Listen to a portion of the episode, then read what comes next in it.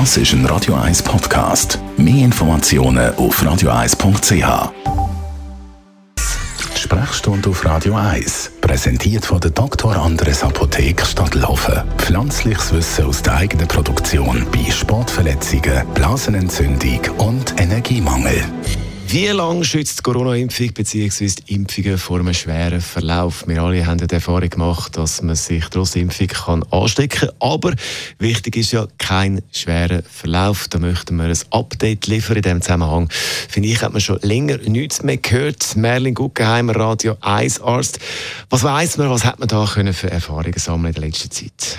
Man weiß, dass so nach vier bis sechs Monaten die Antikörper, die man im Blut kann messen kann, anfangen abfallen bei den Leuten oder zum Teil äh, schon sehr tief sind. Was man da nicht berücksichtigt hat, ist, dass wir in unserem Immunsystem äh, T-Zellen haben. Das eine bestimmte Abwehrzelle, die wo, wo mit anderen Zellen auch so ein bisschen eine Gedächtnisfunktion hat und wo relativ rasch in der Lage ist, sich auf äh, so eine Viruslast wieder einzustellen, wenn man sich reinfiziert. Von dem her darf man sagen, dass im Grundsatz Leute, die sich jetzt dreimal geimpft haben, einen guten Impfschutz haben, der einen vor schweren Verläufen schützt. Da gibt es ein paar Gruppen von Menschen, die ausgenommen sind von dem, das muss man klar sagen. Äh, das sind die alten Menschen, das sind äh, einfach das ist eine Gruppe von Menschen, die das Abwehrsystem nicht mehr so gut schafft, wie viele andere Systeme auch nicht mehr im Alter. Dann gibt es grundsätzlich junge Menschen mit einem schlechten Abwehrsystem, die irgendeine Grunderkrankung haben, die macht, dass man sich nicht so gut wehren kann gegen Krankheiten. Und dann gibt es eine dritte Gruppe, schon spannend, die haben ein bestimmtes genetisches Profil, das weiß man. Die, die müssten sich regelmäßig boostern. Das Problem ist, dass man das bei denen erst im Verlauf merkt. Also die brauchen einen schweren Verlauf, bis man versteht, dass die so eine genetische äh, Variante in der Komposition haben.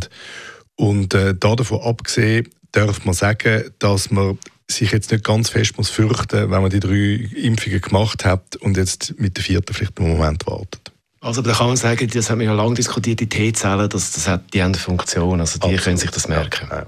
Weiss man auch, mit Impfungen und Infektion gibt es da einen Unterschied in äh, Bezug auf Schutz vor einem schweren Verlauf?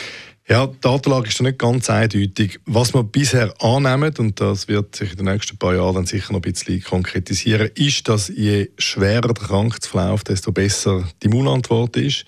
Milde Krankheitsverläufe haben die Tendenz, keine starke Immunantwort zu machen, wo man sich dann für die Zukunft könnte darauf verlassen Deswegen ist es so, dass anders wie bei anderen Krankheiten, wo wenn man sie durchgemacht hat, man für den Rest des Lebens immun ist, dass man Leute mit einer Erkrankung eben doch unter bestimmten Umständen, also wenn sie nicht komplett durchgeimpft sind zum Beispiel, oder wenn irgendwann wieder ein Booster empfohlen wird, ratet, sich nach einer gewissen Zeit wieder auffrischen zu lassen. Was erwartest du jetzt für den Herbst und Winter?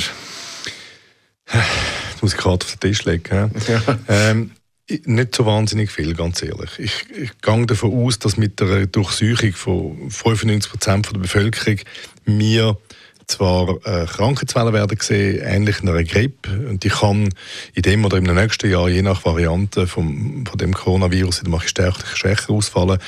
Aber das Desaster mit Lockdowns, mit überfüllten Spitälern, mit vielen schweren Verläufen bei jungen Menschen, ich glaube nicht, dass wir das in, dem, in dieser Form jetzt gerade wieder sehen.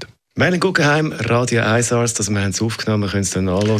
Ja, sonst äh, komme ich da und flüssig reden. Ja. Gut, wunderbar. Sprechstunde Gesundheit jederzeit zum Nachlesen als Podcast bei uns auf.